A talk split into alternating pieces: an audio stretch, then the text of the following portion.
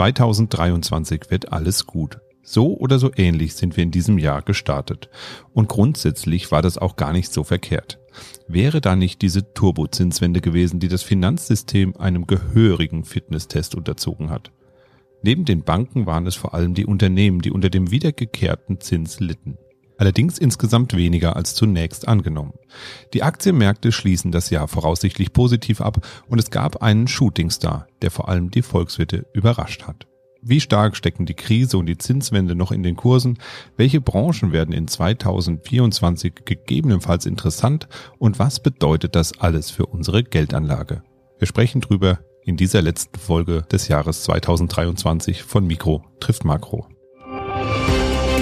Mikro trifft Makro. Das Finanzmarktgespräch der DK Bank.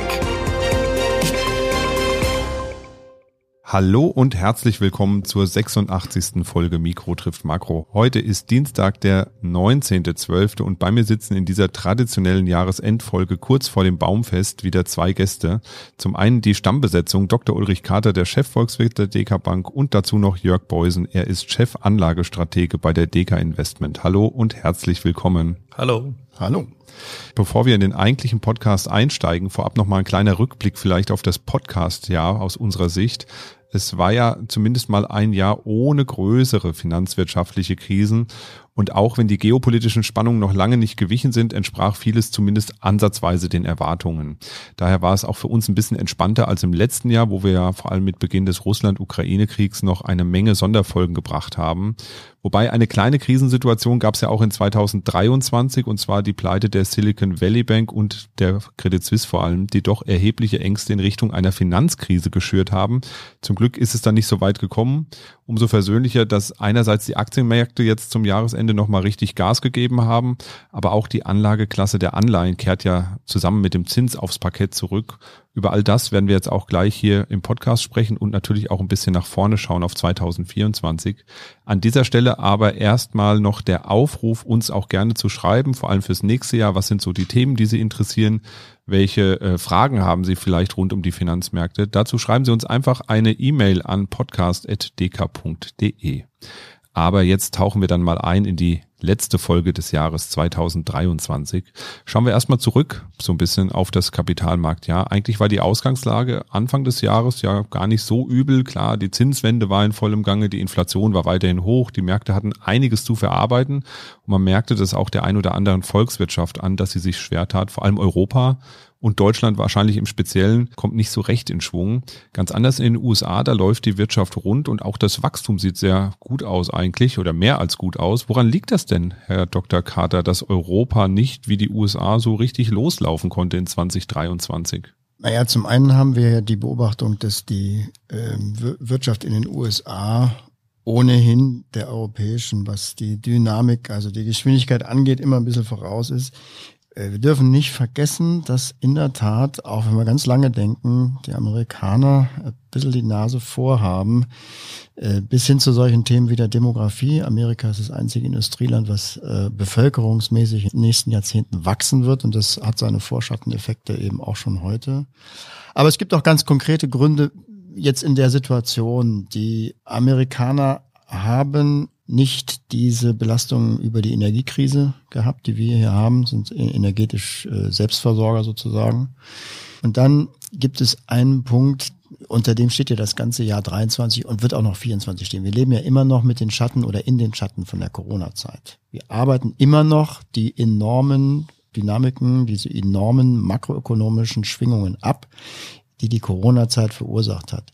Und da ist es so, dass die Konjunkturprogramme aus der Zeit äh, sich bis heute durchwirken. Das viele Geld, was damals verteilt worden ist, ist zum großen Teil auf die Sparkonten der Leute gewandert und ist im letzten Jahr ausgegeben worden. Und da hatten die Amerikaner einfach ein ähm, nochmal um eine Dimension größere ähm, Impuls gesetzt. Die Amerikaner haben so riesige Konjunkturprogramme gefahren, dass die Haushalte in den Vereinigten Staaten im, in diesem Jahr, also 23, einfach äh, noch sehr viel Geld ausgeben konnten. Das hat die Effekte der, der Inflation, die ja auch in Amerika war, äh, sehr viel stärker gedämpft und hat den, den Konsum einfach gestützt. So kommen also so ein paar Punkte zusammen wir dürfen auch nicht vergessen, so, so, so dolle sieht's nicht aus. Ja, Amerika war der Shootingstar letzten, dieses Jahres, also 23. Aber schon im nächsten Jahr wird dieses Geld aus der Corona-Zeit eben weniger werden. Und das, wo wirklich Wachstum stattfindet, bei den Investitionen der Unternehmen sieht gar nicht so gut aus in Amerika. Das ist der Grund, warum wir die US-Wirtschaft im nächsten Jahr nur noch halb so stark sehen wie in diesem Jahr. Aber keine Angst, Europa kommt auch im, im 24 nicht an Amerika ran. Ja, so sieht's wahrscheinlich leider aus. Die Inflation war ja auch so ein Thema, was uns eigentlich das ganze Jahr begleitet hat. Die war ja auch deutlich hartnäckiger als eigentlich gedacht von den meisten Marktteilnehmerinnen und Marktteilnehmern. Und jetzt erst im Herbst des Jahres, beziehungsweise jetzt Richtung Winter, kamen die Raten eigentlich so weit zurück, dass man sagen könnte, okay, die Inflation geht wirklich zurück. Mich wundert ja ein bisschen, dass es so lange so hartnäckig geblieben ist, das Ganze, und vor allem jetzt im Winter zurückgeht, weil eigentlich hätte ich jetzt gesagt, ja, im Winter steigen ja die Energiepreise, geht die Inflation ja auch wieder hoch, aber dem scheint ja nicht so zu sein. Nein, wenn wir rausgucken, äh, es ist in diesem äh, Winter ähnlich mild, zumindest Stand heute, wie im letzten Jahr auch. Ähm, das heißt, außerordentlich große Energienachfrage ist nicht da. Zudem, zumindest in Deutschland, haben ja die Unternehmen alle abgeschaltet, äh, zumindest die energieintensiven Produktionen, die kommen auch nicht wieder zurück. Das heißt also, wir haben äh, deutlich weniger äh, Energiebedarf in Deutschland, dadurch auch ähm, weniger Energieproduktion. Und weltweit ist es ähm, ähnlich. Die Preise für Erdöl, Erdgas ähm, sind ähm, im Laufe dieses Jahres zusammengebrochen nach der großen Belastung aus dem Ukraine-Krieg, die sich jetzt als sehr kurzfristig herausstellt und sind auch nicht wesentlich wieder angezogen. Also da haben wir ähm, einfach eine Entlastung und die hat sich eben in die Inflationsrate durchgearbeitet. Das hat ein Jahr lang gedauert, das ist ganz normal. Um, und ähm, das ging bis zum November, dass die Inflation zurückging. Und zwar sogar eben immer einen Tick schneller als erwartet so dass jetzt am Ende des Jahres an den Märkten bei den Beobachtern wirklich Euphorie herrscht. Und zwar nach dem Motto, das war eine kurzfristige Inflationsepisode. Die ist gekommen insbesondere durch die Energiepreise und noch ein bisschen aus der Corona-Zeit. Aber die wird nicht nachhaltig sein, sondern die geht eben auch schnell wieder zurück auf die zwei Prozent. Notenbanken haben dabei mitgeholfen, aber das Thema ist eigentlich durch.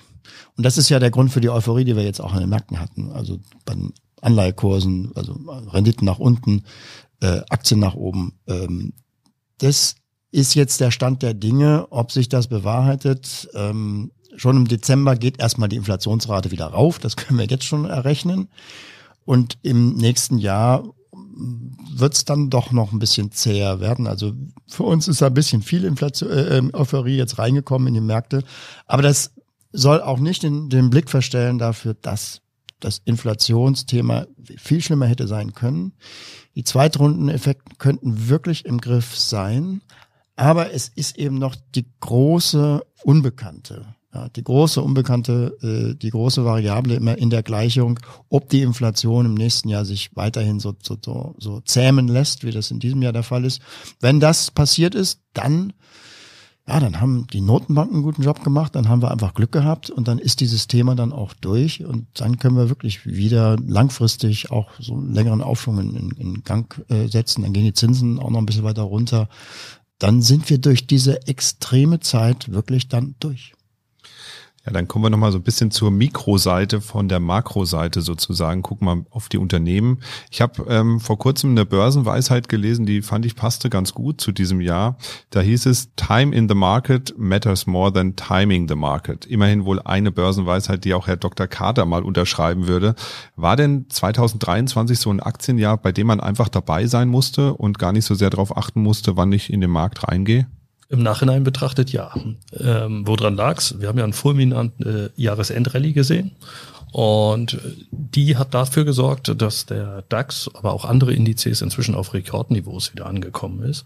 Zwischendurch war es aber dann doch etwas holprig, muss man sagen. Wir hatten Rezessionsängste, wir hatten die Regionalbankenkrise, wir hatten Notenbanken, die weiterhin die Zinsen erhöht haben. All das hat immer wieder für Volatilität und Kursrücksetzer gesorgt und war sicherlich das dominierende Thema in 2023 mit jetzt einem sehr positiven Ende. Aber wie Dr. Carter eben schon erwähnte, da ist jetzt auch schon viel eingepreist. Ganz wichtig ähm, sind ja auch immer die Technologiewerte, die geben ja immer so ein bisschen den Takt vor auch, ähm, was, was so passiert in der nächsten Zeit. Die werden ja auch wichtig bleiben. Die hatten es aber aufgrund des Zinsanstiegs gar nicht so leicht in letzter Zeit, denn es gibt jetzt einfach wieder eine Konkurrenz für Investments in, äh, für Geldanlage einfach, die auch noch sicher ist, nämlich den Zins einfach, der ist halt wieder da. Ist das der Grund, warum die äh, tatsächlich darunter gelitten haben oder geht es auch um dieses Thema Liquiditätsbereitstellung bei den Technologiewerten? Aber den Technologiewerten ist es ja so, wir sind Wachstumswerte. Und Wachstumswerte haben in der Regel ihre Cashflows, wie wir es nennen, oder ihre Umsätze erst in der Zukunft und die werden dann mit dem höheren Zins diskontiert. Und wenn sie mit dem höheren Zins diskontiert werden, dann wird der Wert kleiner und wenn der Wert kleiner wird, dann fällt der Kurs. So, das haben wir insbesondere in 2022 gesehen. Wenn wir jetzt auf 2023 schauen, dann ist es ja so, dass gerade am aktuellen Rand ja auch zum Beispiel Zinssenkungsfantasien aufkommen für 2024. Das beflügelt zum einen die Aktien und dann ist da sicherlich noch dieses große Thema künstliche Intelligenz. Ich glaube, stand in allen Zeitungen und allen Gazetten und das ist das Thema, was die Aktien getrieben hat. Ja, dann kommen wir doch mal zu dem Thema. 2023 war, glaube ich, so das Jahr der künstlichen Intelligenz, kann man so ganz gut zusammenfassen. Eigentlich am Anfang des Jahres ging das los, da war ChatGPT in aller Munde. Man hat angefangen, selber Bilder zeichnen zu lassen von der künstlichen Intelligenz. Da frage ich mich, wie wichtig ist denn künstliche Intelligenz für die Aktienmärkte eigentlich, also als Thema? Ist das so breit gestreut, dass man sagt, okay, das betrifft jetzt nicht nur die großen Technologiewerte, sondern auch ganz normale ähm, Aktienwerte, die jetzt sich da immer mehr reinfuchsen in das Thema? Also, wie immer überschätzen wir so ein Thema am Anfang dahingehend, dass wir gleich den ganzen Aktienmarkt nach oben jubeln. Es ist im Moment so, dass es für die großen Unternehmen sehr bedeutend ist. Woran liegt das? Naja, die großen Unternehmen können diese Investitionen stemmen in, in die Rechnerleistung. Das ist das eine. Und das andere ist, sie haben halt auch die Daten, die man braucht, um eine künstliche Intelligenz zu füttern. Das Thema wird bleiben. Das Thema wird sich wie viele andere technologische Themen über Jahre hinweg entwickeln. Das wird immer wieder Ups and Downs geben. Aber es ist ein Thema, was uns die nächste Zeit begleiten wird. Und wenn man sich das dann anschaut, dann muss man einfach feststellen, so eine Aktie wie zum Beispiel Nvidia, Grafikkarten, die die große Rechnerleistung für künstliche Intelligenz bereitstellen, die haben halt heute schon sehr, sehr positive Gewinnrevision. Das heißt, die Gewinne steigen und steigen schneller, als wir alle gedacht haben in diesem Thema. Und insofern ist dann auch nicht verwunderlich, dass solche Aktien ja ein Börsenliebling werden, um es mal so zu sagen. Hm. Da frage ich mich auch immer, Herr Dr. Kater, wie wichtig ist denn das Thema künstliche Intelligenz für Volkswirte? Also nicht, dass Ihr Job ersetzt werden sollte, aber äh, zumindest äh, müssten darüber doch unglaubliche Produktivitätsgewinne drin sein und wir bräuchten vielleicht viel weniger Menschen oder könnten viel mehr produzieren damit, äh, wenn wir es schaffen, die künstliche Intelligenz für Produktionen zu nutzen. Naja, ich würde sagen, wenn jetzt nicht durch künstliche Intelligenz, dann gar nicht mehr, weil ähm, das mit der Produktivitätssteigerung ist so eine Sache. Wir haben Produktivitätsgewinne über viele, viele Jahrzehnte gesehen, gerade in Deutschland. Es gab viele Jahre hintereinander, wo die Produktivität in Deutschland um zwei Prozent oder, oder fast drei Prozent sogar gestiegen ist. Das waren diese Rationalisierungen, die in den Fabrikhallen stattgefunden haben, wo halt also Roboter eben die, die Produktion von Gütern übernommen haben. Das, was wir aus den äh, Einblicken aus den ähm, Bildern und Filmen äh, aus Fabriken her kennen. Das ist allerdings Vergangenheit. Die Produktivität äh, ist ja sehr stark äh, der Produktivitätsfortschritt ist gesunken, nicht die Produktivität selber, die ist hoch. Ja, wir sind ein, ein fortgeschrittenes Industrieland, aber dass es immer produktiver wird, das ist zum Erliegen gekommen, gerade in Deutschland. Und es liegt wahrscheinlich auch darin, dass die modernen Volkswirtschaften eben nicht mehr aus Fabrikhallen bestehen. Natürlich werden immer noch riesig viele Güter produziert, aber im äh, Anteil am Bruttoinlandsprodukt geht doch dieser Sektor der Industrie immer weiter zurück, sodass die Dienstleistungen übrig bleiben als großer, großer, dominierender Sektor in der Volkswirtschaft und dort Produktivitätssteigerungen zu realisieren, das ist anscheinend sehr schwierig. Jedenfalls haben alle Techniken, die wir bisher so ähm, Revue passieren lassen können aus den letzten 30 Jahren, also die Einführung des Computers selber, äh, die Einführung von Kommunikationstechniken übers, übers Internet, auch das Thema Blockchain oder was wir, was wir eben jetzt an, an neuen Themen haben. Äh, sie haben es noch nicht geschafft, die Produktivität im Dienstleistungssektor zu erhöhen, so dass eben die KI jetzt sozusagen der letzte Schuss ist für die ganzen Produktivitätsforscher. Wenn das jetzt auch darin resultiert, dass wir zwar künstliche Intelligenz in den nächsten Jahren flächendeckend anwenden, aber die Produktivität eben nicht steigt, dann muss es andere Gründe haben, warum im Dienstleistungssektor die Produktivität eben so viel schwieriger zu erhöhen ist als im äh, verarbeitenden Sektor, im verarbeitenden Gewerbe.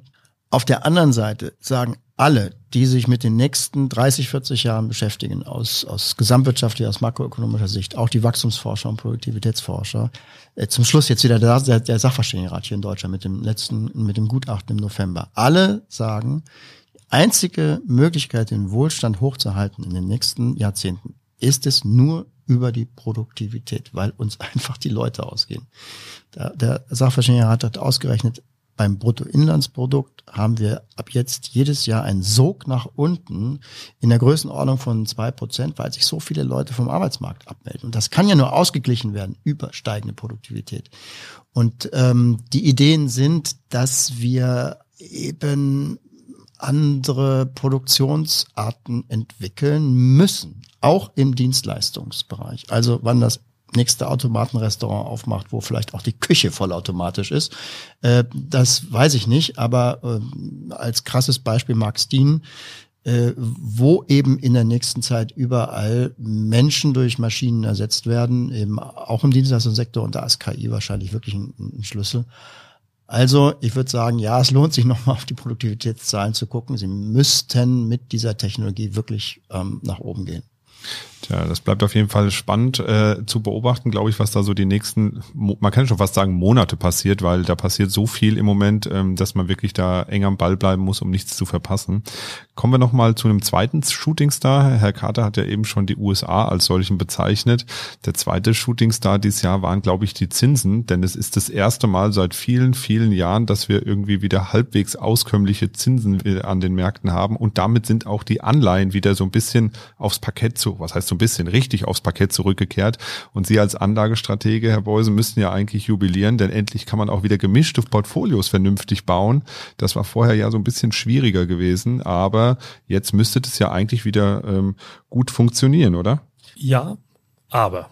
Und das Aber ist, viele Anleger haben natürlich die äußerst schmerzhafte Erfahrung in 2022 gemacht, dass sowohl Aktien als auch Anleihen nach diesem sehr starken Zinsanstieg zweistellig gefallen sind und äh, das sich dann voll in diesen gemischten, defensiveren Portfolien wiedergespiegelt hat, die eigentlich hätten das abfedern müssen. Normalerweise ist es ja so, Aktienkurse steigen, Anleihen fallen und umgekehrt. Das haben wir da nicht beobachten können. Jetzt hat in diesem Jahr die Stabilisierung der Anleiherenditen beziehungsweise die, die Notenbank, die Stabilisierung der Notenbankpolitik schon dafür ausgereicht, dass die Aktienmärkte ossiert haben, was schon mal positiv ist. Und zudem ist es jetzt auch am aktuellen Rand dazu gekommen, dass die Anleiherenditen gefallen sind, also auch dort die Kurse wieder gestiegen sind. Positiv für den Anleger, die Mischfonds oder gemischten Fonds, die wir haben, die alle deutlich mit positiven Renditen dann auch aus dem Markt gehen, je nachdem, wie stark sie in die Risikoklasse Aktien investiert sind. Jetzt muss man nach vorne hinaus aber sagen, ja, ich hätte ja gerne eine Diversifikation zwischen Aktien und Anleihen. Ich hätte ja eigentlich immer gerne, wenn Aktien steigen, fallen Anleihen und umgekehrt. Und da haben wir jetzt nächstes Jahr, denke ich mal, eine ganz gute Chance, dass das auch mal wieder eintritt. Sollten sich wieder erwarten, die Konjunkturaussichten doch schlechter zeigen als gedacht, dann sollten solche Portfolien profitieren können. Nichtsdestotrotz, es macht endlich mal wieder Spaß, Mischfonds anzubieten. Auf jeden Fall. Und wenn wir jetzt nochmal so ein bisschen vielleicht draufschauen auf den Anleihemarkt, das ist ja auch so eine Anlageklasse, die so ein bisschen stiefmütterlich behandelt worden ist die letzten Jahre. Ähm, auch in der Berichterstattung vielleicht. Man hat viel über Aktien gesprochen, über Technologiewerte, die haben hausiert. Konsumwerte sind gut gelaufen in der Corona-Zeit zum Teil. Welche Anleihesegmente sind es denn, wo Sie jetzt sagen würden, so das sind die, die besonders interessant sind oder sind es einfach alle? Nein, ich würde sagen, es gibt schon besonders interessante Segmente. Und äh, da gibt es zwei Stück. Das erste ist, was wir propagieren, ist eine sogenannte ausgewogene Laufzeitenstruktur. Was meinen wir damit? Im Moment ist es ja sehr en vogue, äh, insbesondere am kurzen Ende, also kurzfristig auf Sicht von zwölf Monaten sein Geld anzulegen. Tagesgeld ist wieder en vogue gekommen. All solche Themen. Das sind aber Zinsen, naja, da wird der eine oder andere vielleicht äh, Anfang des nächsten Jahres schon wieder eine Überraschung erleben, wie weit diese Zinsen schon wieder gefallen sind am kurzen Ende. Insofern präferieren wir eine mittlere Laufzeitenstruktur, das heißt äh, auch mal darüber nachdenken, eine drei- bis fünfjährige Anleihe zu kaufen oder sich in solche Fonds zu begeben, die diese Struktur abbilden, denn dann sichert man sich diese höheren Renditen, die wir aktuell noch sehen, für einen längeren Zeitraum und hat nicht den diesen Fall der Rendite aktuell schon zu verkraften. Und das zweite Segment, was wir interessant finden, sind Unternehmensanleihen. Unternehmensanleihen sicherlich etwas risikoreicher als Staatsanleihen, aber bei gesunden Unternehmen, insbesondere im sogenannten Investment Grade Universum, bieten die doch einen deutlichen Spread im Moment zu den äh, Staatsanleihen, das heißt einen Zinsaufschlag. Und dieser Zinsaufschlag könnte sich mal wieder einengen und dann profitieren diese Unternehmensanleihen ganz besonders.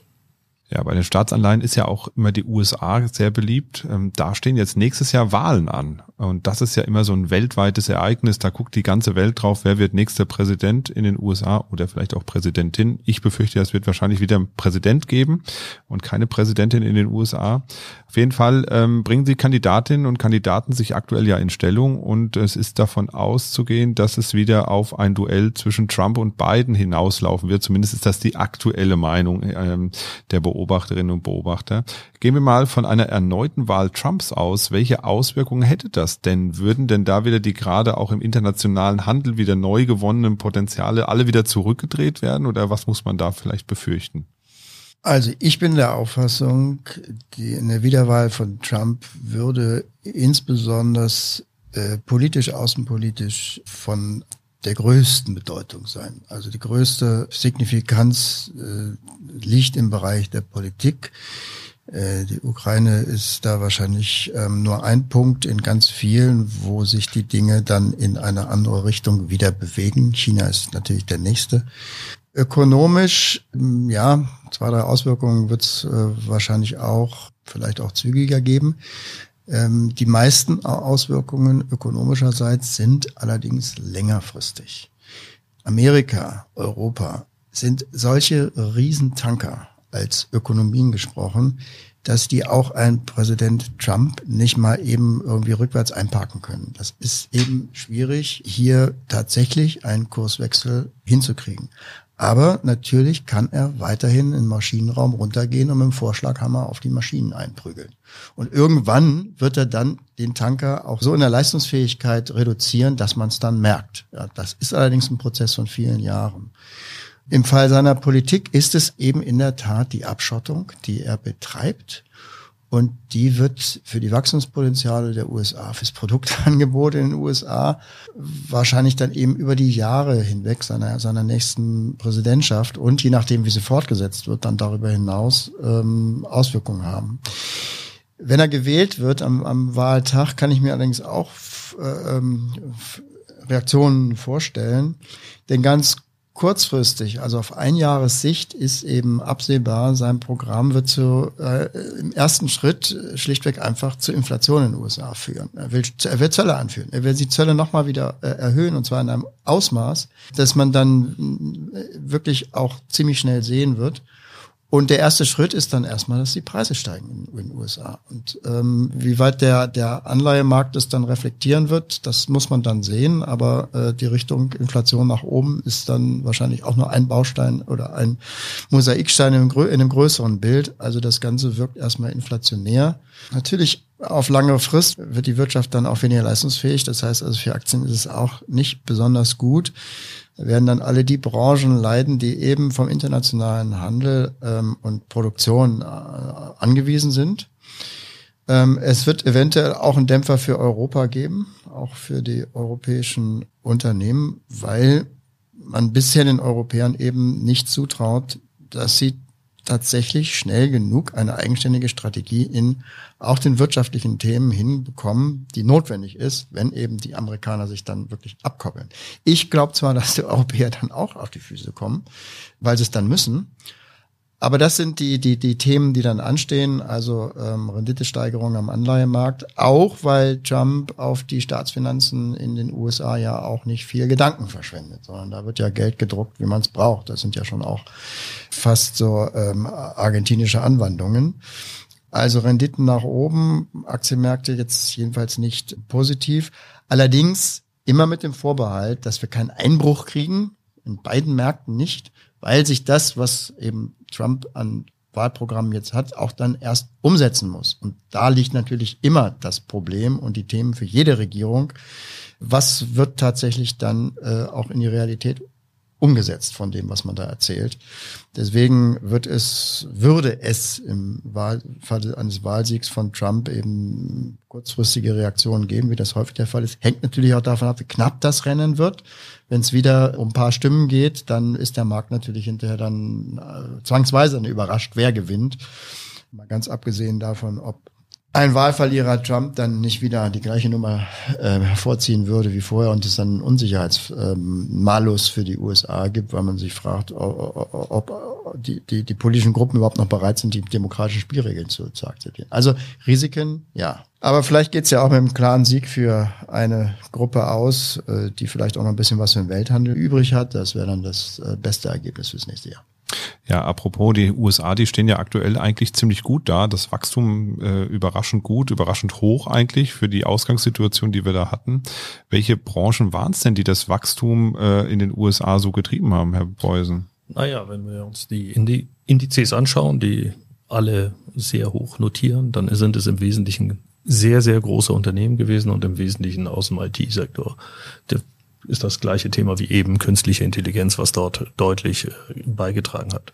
Was zurückgeblieben sind, sind eigentlich alle anderen Sektoren und insbesondere auch die kleiner kapitalisierten Unternehmen. Und wenn wir uns das Gewinnwachstum im nächsten Jahr anschauen und das mal mit diesem Jahr vergleichen, dann wird es dort voraussichtlich, es sei denn, es passiert ein Unfall, äh, zu einer Umkehr kommen. Dieses Jahr ist das Gewinnwachstum in den USA durch die Technologiewerte getrieben, nächstes Jahr wird es durch die anderen getrieben.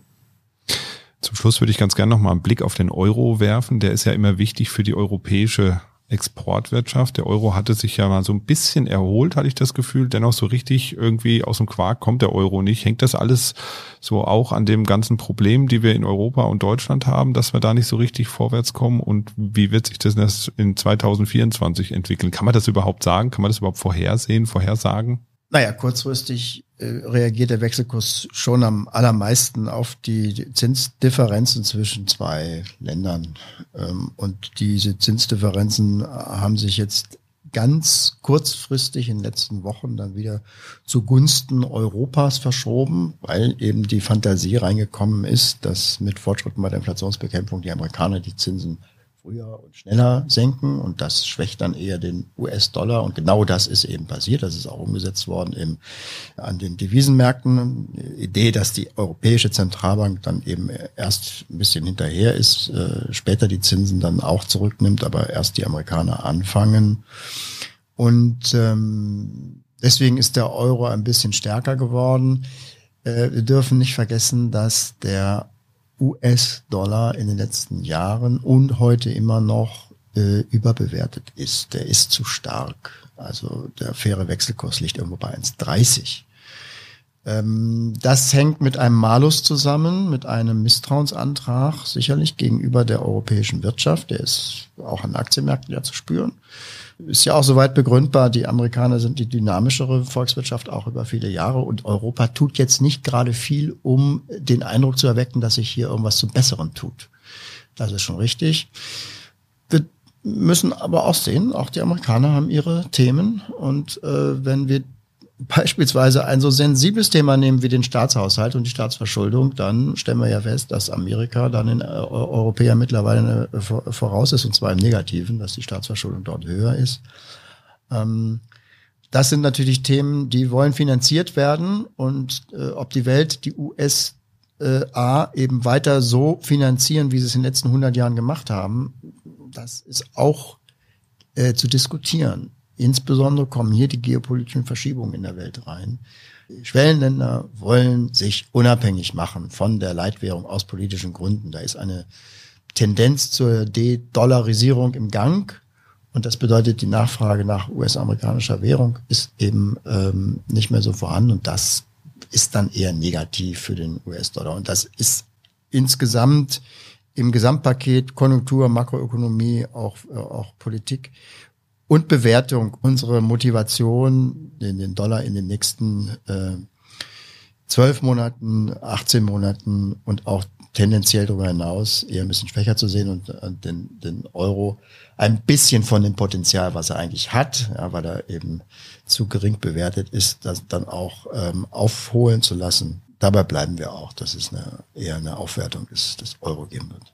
Zum Ende des Jahres machen Sie und Ihre Kolleginnen und Kollegen ja auch immer so sehr konkrete Prognosen. Ähm, und da würde mich mal interessieren, welche haben Sie denn für 2024, ähm, was die Aktienmärkte angeht beispielsweise oder ähnliches, wo Sie sagen, naja, wir gehen davon aus, unter, ich weiß schon, unter Berücksichtigung der aktuellen Umstände, dass wir dort oder da enden könnten? Naja, also Weltkonjunktur läuft ganz gut. Im Wesentlichen so stark wie auch in diesem Jahr mit, mit so knapp drei Prozent. Äh, Deutschland kommt nicht richtig aus dem Quark im nächsten Jahr. Die Leitzinsen werden fallen. Wir glauben dann erst in der zweiten Jahreshälfte. Und ähm, das lange Ende, die Kapitalmarktrenditen haben das schon vorweggenommen. Da ist vielleicht noch ein bisschen Potenzial nach unten da, aber auch nicht mehr viel. Ja, und für die Aktienmärkte ist das natürlich eine ganz gute Kombination, aber wie das so mal so ist mit den Aktienprognosen, wir erwarten neue Höchststände im nächsten Jahr, aber mit dieser konkreten Prognostiziererei da auf zwölf Monate, da haben wir doch immer so unsere Themen, Jörg. Ne? Ja. Ist das so sinnvoll? Was, was, was haltet ihr davon, solche Werte rauszugeben für ein Jahr? Für einen privaten Anleger ist das so sinnvoll? Sinnvoll ist das nicht. Äh, aus meiner Sicht ist viel sinnvoller, dann wieder das zu sagen, was wir am Anfang des Podcasts gesagt haben, nämlich äh, Time in the Market, not Timing. Also sprich, lange dabei bleiben. Aktien sind eine Anlageklasse, die man auf sieben Jahre investieren sollte. Idealerweise mit dem Sparplan. Ja, also dabei sein ist alles so ein bisschen wie bei den Olympischen Spielen eigentlich. Genau. Ähm, dennoch haben Sie, äh, Herr Carter, ja im letzten Podcast gesagt, dass Sie sich ja immer die Prognosen zum Jahresende, die Sie am Jahresanfang getroffen haben, immer noch mal anschauen. Wenn Sie jetzt drauf gucken würden und einfach nur sagen müssten, habe ich gut gelegen oder haben wir gut gelegen oder haben wir nicht so gut gelegen, was würden Sie sagen? Der größte Ausreißer, negative Ausreißer war die Konjunkturvorausschau für die Amerikaner. Die sind, ich habe es gerade schon gesagt, so auch sogenannt Shooting Star. Das haben wir auch nicht am, auf dem Schirm gehabt. Wir dachten, die dümpeln genauso wie die Europäer äh, vor dem Hintergrund der enormen Stressbelastung für die Wirtschaft durch die Zinssteigerung, die dümpeln vor sich hin äh, und dann haben sie jetzt ein Wachstum von, von knapp zweieinhalb Prozent hingelegt. Das ist die große Überraschung. Das war eine positive Überraschung das dann eigentlich. Das ist eine positive Überraschung. Ja, man wird natürlich gerne nach oben überrascht, das ist richtig. Bei den Aktien, und das machen wir ja nicht allein, sondern da stehen wir ja in, in ähm, stetigem Austausch mit den Kollegen hier äh, von der Portfolioseite, äh, Jörg, von euch. Wir waren am Anfang des Jahres vorsichtig, weil wir geglaubt haben, die Zinsbelastung, das ist ein Stressmoment für die Wirtschaft, eine historische Zinswende. Da kann auch was schiefgehen und die, du hast es ja erwähnt, die, die Thematik Regionalbanken. Ja, das war ja so kurz vor knapp, dass es in die Finanzkrise reinging. Und Mitte des Jahres haben wir dann doch eher gedreht.